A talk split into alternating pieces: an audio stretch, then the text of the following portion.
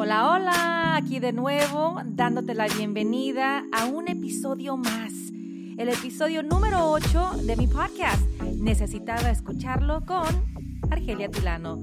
Como siempre, agradezco tu cariño, tu compañía y más que nada, tu tiempo, que yo sé es muy valioso. Créeme, yo lo sé perfectamente bien porque quisiéramos tener más de 24 horas en el día. No se puede, Diosito por alguna razón eligió 24 horas y tenemos que hacer tantas cosas dentro de estas 24 horas, así que yo sé lo cansada, lo apresurada que estás, mamacita chula preciosa, y por eso mismo agradezco pues que te tomes un brequecito, una pausa en tu día, en tu agenda, para que me escuches a mí. Ojalá que los temas que estoy tocando en esta primera temporada de, de mi podcast, pues sean temas que resuenen en ti, ¿no? Que te toquen, que te impacten, que te mm, dejen también un saborcito positivo al final de cada episodio. Y yo feliz porque en el momento en que estoy grabando este episodio, pues es un día maravilloso. Aquí en Los Ángeles, donde yo vivo, mi casa, tu casa, por fin se siente la primavera. Después de unas lluvias intensas que hemos recibido en el sur de California, un fenómeno muy extraño porque en California, pues como muchos saben, hemos pasado por una fuerte sequía por años. Pero en esta ocasión Diosito nos escuchó y nos ha mandado más agua de lo normal. De hecho, si no me equivoco, mañana vuelve a llover. ¿Cómo ven? Así que bendita la lluvia sea, porque dicen que la lluvia son bendiciones, pero con la primavera, pues qué ricura, ¿no? La primavera, ¿qué significa? ¿Por qué me encanta la primavera? Bueno, la primavera es temporada de crecimiento, ¿verdad? Vemos los jardines más llenos y abundantes de colores, de flores frescas. Y me gusta pensar que la primavera, pues sí, es eso, crecimiento no solamente para las flores, los árboles, todo lo que tiene que ver con la vida allá afuera, ¿no? Sino también crecimiento con nosotros mismos. Sí, me refiero a nuestro crecimiento interior.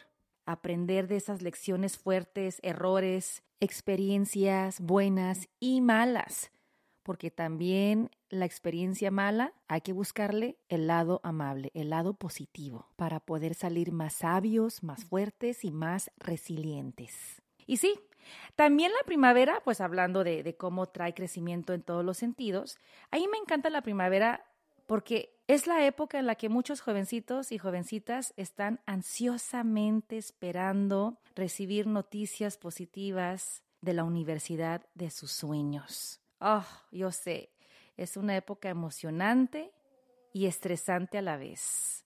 Si escuchan un ruidito medio extraño es porque tengo a mis perritas aquí conmigo y una de ellas está roncando. ¿La escuchan? Roncan fuerte, ya tienen 13 añitos, ya están viejitos. Les decía que sí, es una época muy emocionante para toda la familia, esperando con ansias, con nervios, con gran emoción recibir esas noticias, ¿no? De eres aceptada, aceptado a la universidad de tus sueños. Y de eso vamos a hablar el día de hoy. Pero antes de entrar de lleno al tema, ahí les va la frase de la semana. ¿Qué pensaron? ¿Que se me había olvidado? ¿Cómo creen? La frase de la semana dice así, no lo planees todo. Deja que la vida te sorprenda un poco. ¿Mm? No lo planees todo. Deja que la vida te sorprenda un poco.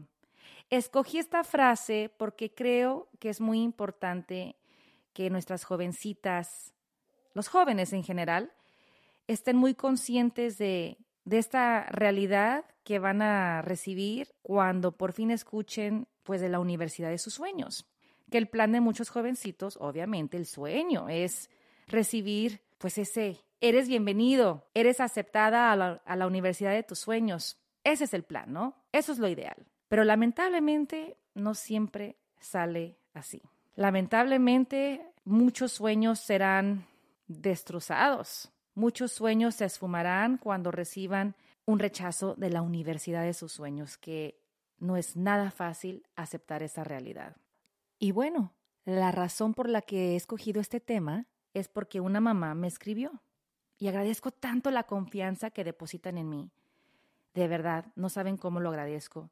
Pero esta mamá, preocupada, me contactó a través de mi cuenta de Instagram diciéndome que ocupaba ayuda o una guía de cómo poder consolar a su hija, que lamentablemente fue rechazada de la universidad de sus sueños. Así que como madre, imagínense la impotencia, el dolor, la frustración de cómo consolar a tu hija en ese estado de profunda tristeza. Como madre no sabe cómo consolarla, de qué manera la puede guiar para que recupere esa sonrisa, para que se ilusione de nuevo. Qué mala situación, ¿no? Qué mala situación cuando nuestras hijas, hijos, reciben un rotundo no y esto es muy difícil de procesar. Y más aún difícil cuando ves que otros jóvenes están celebrando, celebrando porque sí fueron aceptados a esas universidades las de sus sueños y están presumiéndolo como debe de ser, pues en todas partes, ¿no? Hoy más que nunca en TikTok, en Instagram, cuando el joven está frente a la computadora esperando recibir esa notificación a través de un correo electrónico de que han sido aceptados a esa universidad, ¿no? Y luego vemos cómo la familia grita de emoción y lloran y brincan y bueno, es una emoción tan contagiosa que siempre que veo estos videos lloro lloro porque se siente bonito ver que los sueños de nuestros hijos se hacen realidad, ¿no? En esta etapa de su vida tan importante que es la vida universitaria, ¿no? Y bueno, yo le quiero decir a esta mamá que me escribió que ojalá su hija pueda escuchar este episodio. Y también si tú tienes una hija o un hijo que está pasando por algo similar, pues ojalá escuchen este episodio para que se den cuenta que no es el fin del mundo. De verdad, no es el fin del mundo. Se siente como que es el fin del mundo, pero no es el fin del mundo. Pero igual, como mamá, no, no sé lo que se siente todavía. Pero sí te puedo decir una cosa. Sé cómo se siente ser rechazado por la universidad de tus sueños. Porque a mí me pasó. Exactamente. A mí me pasó. Obviamente con mucha ilusión apliqué, si no me equivoco, como a 10, 12 universidades, pero tenía una favorita la universidad donde yo tenía mi ojo y mi corazón puesto al 100% y era mi gran ilusión verme en esta universidad. Yo me visualizaba estudiando allí, viviendo ahí cuatro años, estudiando leyes, porque en aquel entonces yo quería ser abogada. Y por eso era mi gran, gran sueño asistir a la Universidad de Stanford. Como ven, o sea, no quería nada, ¿verdad? Escogí Stanford como la universidad de mis sueños. Para mí era lo máximo. Ahora, desde un principio yo era muy realista y sabía que no iba a ser nada fácil ser aceptada. Imagínate, estamos hablando de Stanford, una de las mejores universidades del país, del mundo, de hecho, considerada Ivy League. Y yo aquí, una chica del este de Los Ángeles, con este enorme sueño, dije, bueno, ¿por qué no? Se vale soñar. A eso nos enseñan, a soñar en grande, ¿no? Así que dije, Argelia, if you can dream it, you can be it, ¿verdad? Si lo puedes soñar, puedes serlo, puedes lograrlo. Aviéntate y vemos qué pasa. Pensé, si es la voluntad de Dios y Él me quiere poner allí, Él me va a poner ahí, de alguna manera u otra. Esa era mi mentalidad. Y por eso es que me animé a soñar en grande y aplicar a esta universidad tan prestigiosa. Y por lo mismo tenía mi plan B, mi plan C, mi plan D, E, F y todo el abecedario, ¿no? Obviamente me, me di cuenta al instante cuando recibí un sobrecito flaquito, delgadito, porque en aquel entonces te mandaban sobres. Hoy en día ya todo es online, te mandan un email o una notificación, pero en mi época todavía se mandaban los sobres entonces yo sabía que si te llegaba un sobrecito, era el rechazo, era la cartita de gracias por haber aplicado y bla, bla, bla, y, y pues ni modo, ¿no?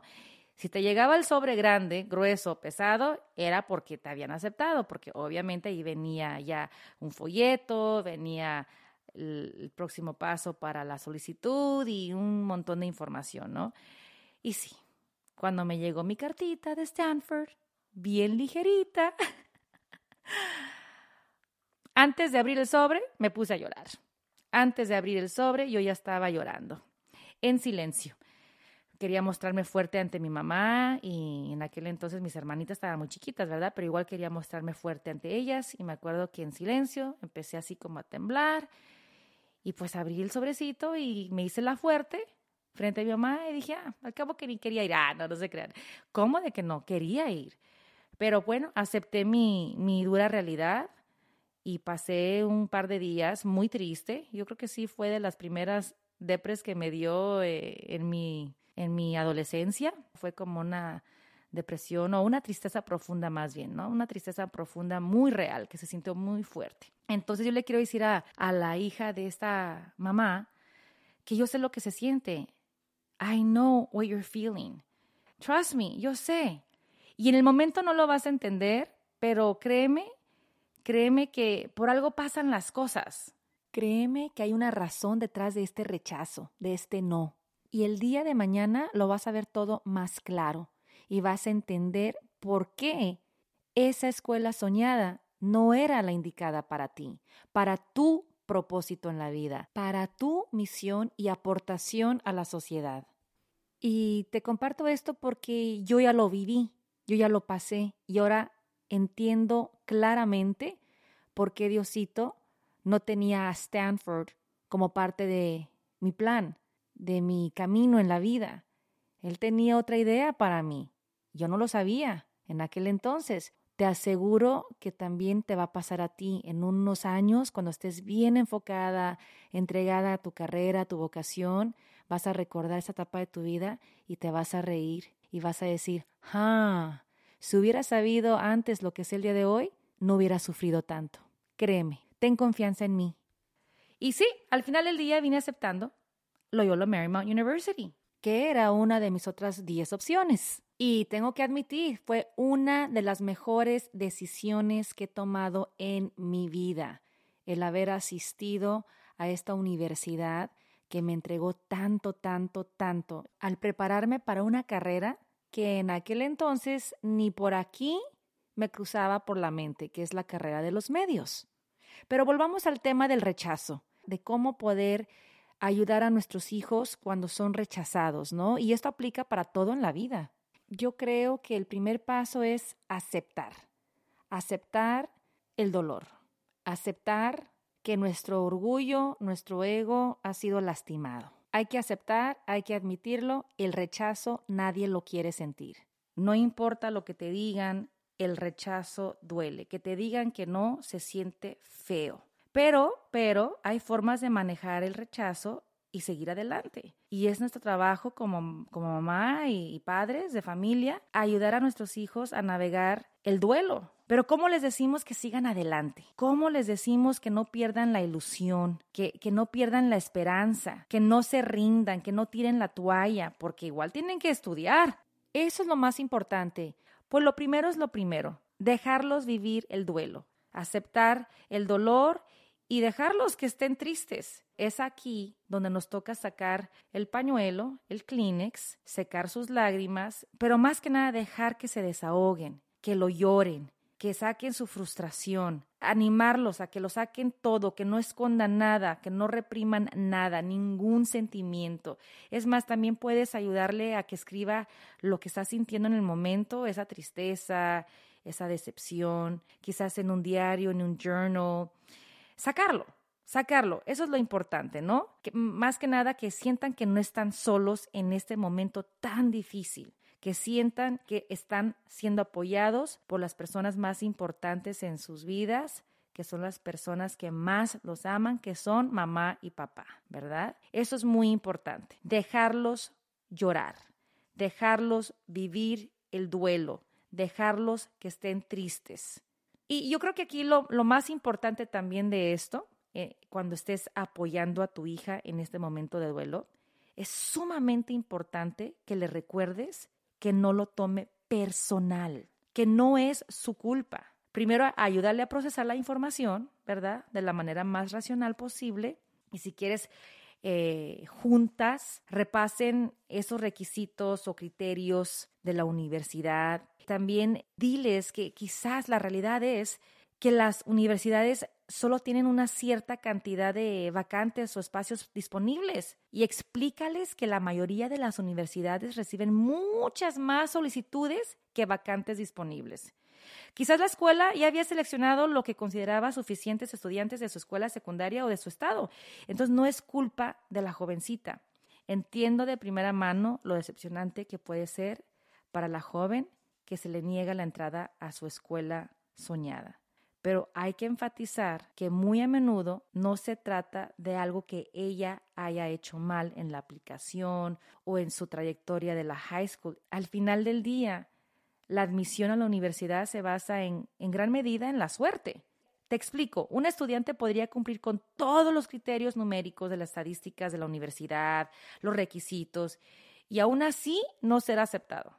Así que recuérdale que un rechazo no refleja quién es ella como persona, no refleja lo duro que ha trabajado. Simplemente a veces es la suerte porque ya cumplieron con su cuota, que ya llenaron el espacio. Como ya sabemos, las escuelas selectivas simplemente no tienen espacio para aceptar a todos los estudiantes que solicitan una admisión. Entonces, ¿qué pasa? Que las universidades rechazan porque simplemente ya no hay espacio. Por eso es muy importante que le expliques a, tu hija, a tu hijo, que no es personal. Por favor, que no es personal. Asegúrale también que está sumamente orgullosa de todo el trabajo que ha hecho eh, en su trayectoria académica, especialmente en esta etapa de la high school. Es muy importante repetir lo orgullosa que estás de su entrega, de su disciplina, Tú repítele lo orgullosa que estás de ella, pero aún más importante, dile que ella debería de estar muy orgullosa de lo que ha logrado hasta ahora. ¿Ok? También sería muy buena idea distraerlos.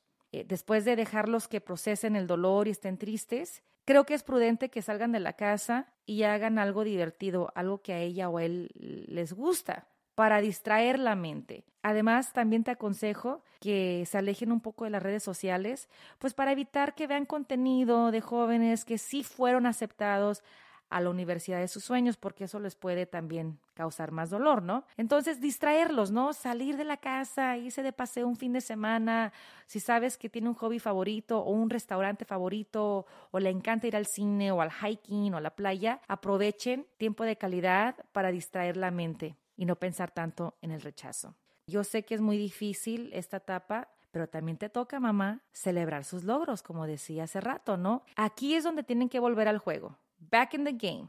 Ayúdale a tu hija o hijo a celebrar esos logros obtenidos como las otras aceptaciones de las universidades que sí los quieren. Es una manera de mostrar gratitud. Entonces, hay que enseñarle a nuestros hijos a que no se detengan en lo negativo, hay que enseñarles a que presten atención a lo positivo, a las victorias, porque estoy segurísima que aunque recibieron quizás un rechazo o dos, recibieron dos, tres, cuatro aceptaciones de otras universidades. Debieron haber sido aceptados en algunas escuelas de respaldo y seguridad y eso hay que aprovecharlo. Al final del día, no hay una escuela perfecta.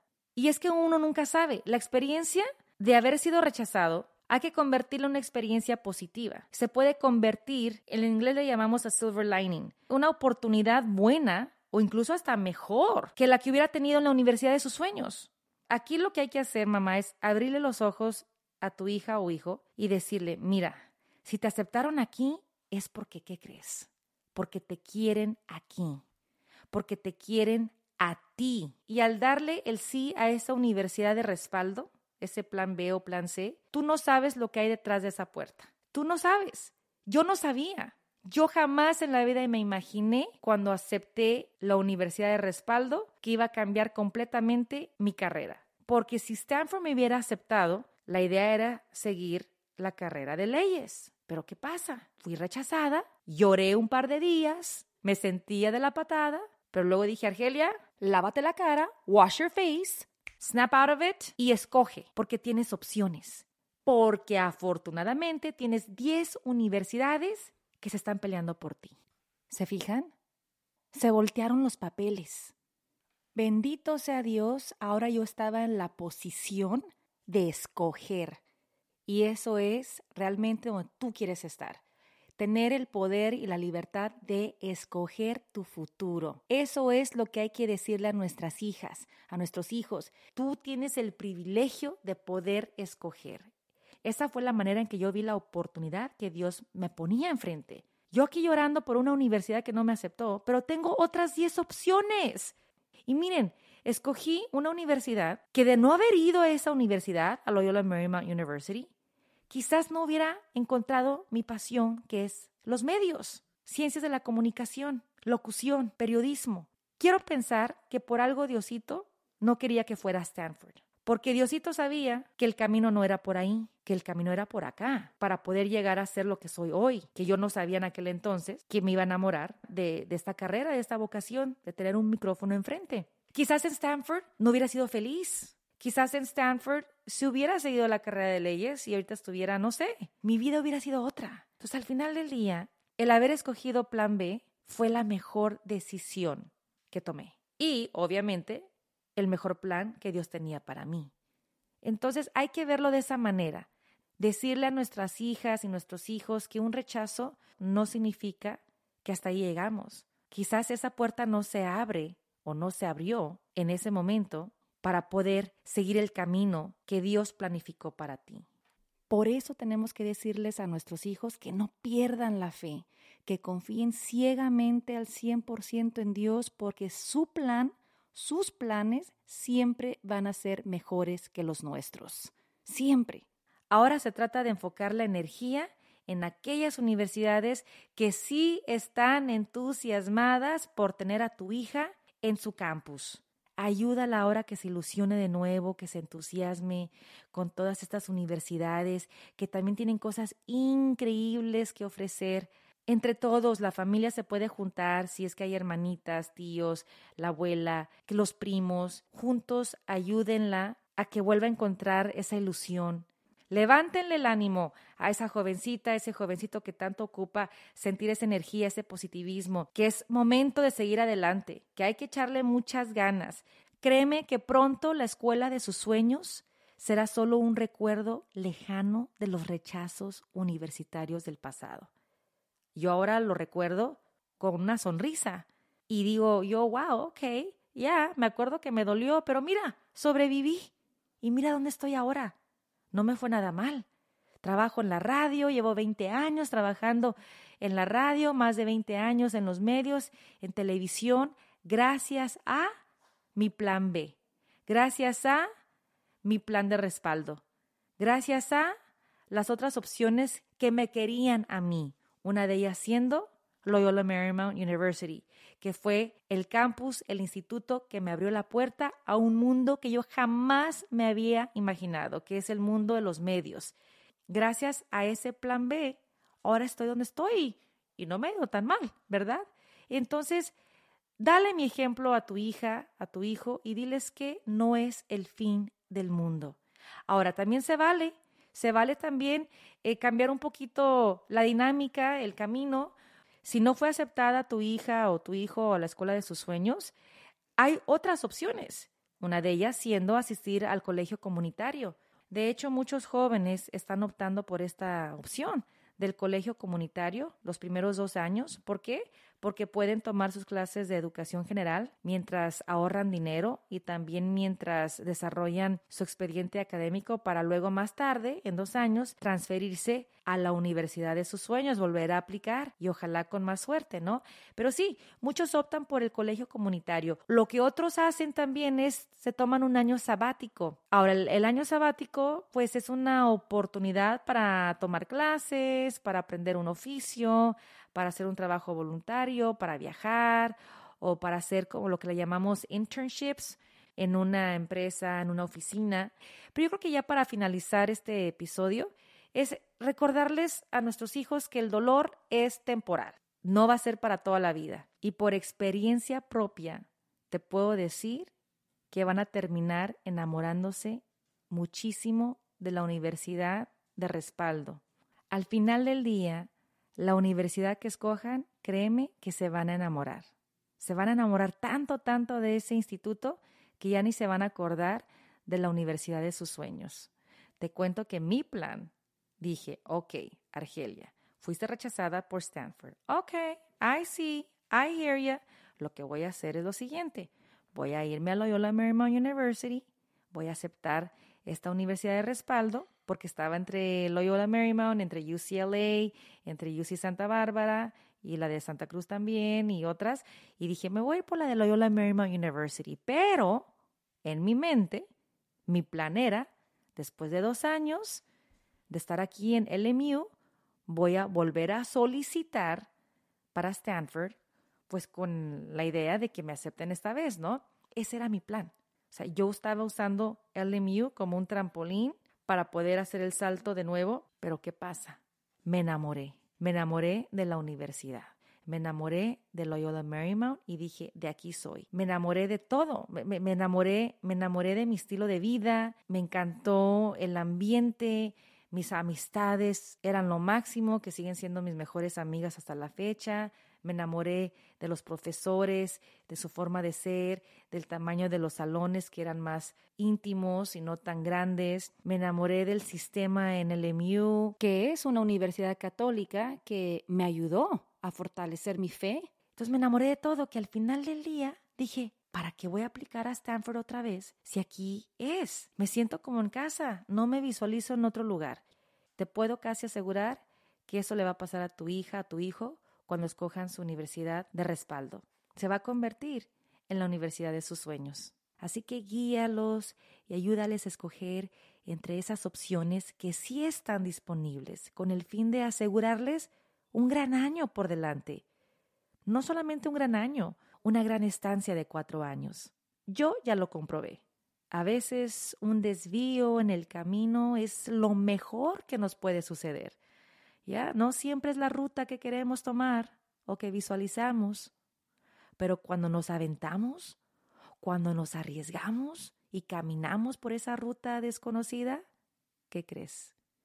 Muchas veces encontramos que era la mejor ruta, la mejor manera, el mejor camino de llegar a nuestro destino. Y esto aplica a todo en la vida. Dios trabaja realmente de una manera misteriosa. Y solo Él sabe por qué permite que de vez en cuando recibamos un no en vez de un sí. Estas pruebas de resiliencia forman parte de su gran plan diseñado para cada uno de nosotros, para nuestro crecimiento como personas. Así que dejémosle saber a nuestros hijos que a través de estas experiencias, mm, a veces dolorosas, es cuando obtenemos sabiduría y fortaleza, empujándonos a activar más nuestra perseverancia para convertir nuestros sueños en grandes logros. Y bueno, claro, no puedo terminar este episodio sin antes felicitarte a ti por el éxito obtenido de tus hijos. Los has encaminado hasta este punto de sus vidas y eso dice mucho de ti, así que tú también celébrate porque el éxito de tus hijos es tu éxito, mamá. Ok, hasta aquí llegó el corrido, mamacitas chulas preciosas. Gracias por tu atención a mi podcast. Espero te haya gustado mucho este tema. Y como siempre, te encargo por favor que después de escuchar los episodios, me dediques un par de minutitos más para que me dejes un review, ojalá muy bueno, en las plataformas de Spotify, de Apple Podcasts y iHeartRadio, o donde sea que escuches tus podcasts. Ya sabes que me puedes también contactar a través de mis redes sociales, ahí en Instagram, en Facebook, bajo Argelia Tilano.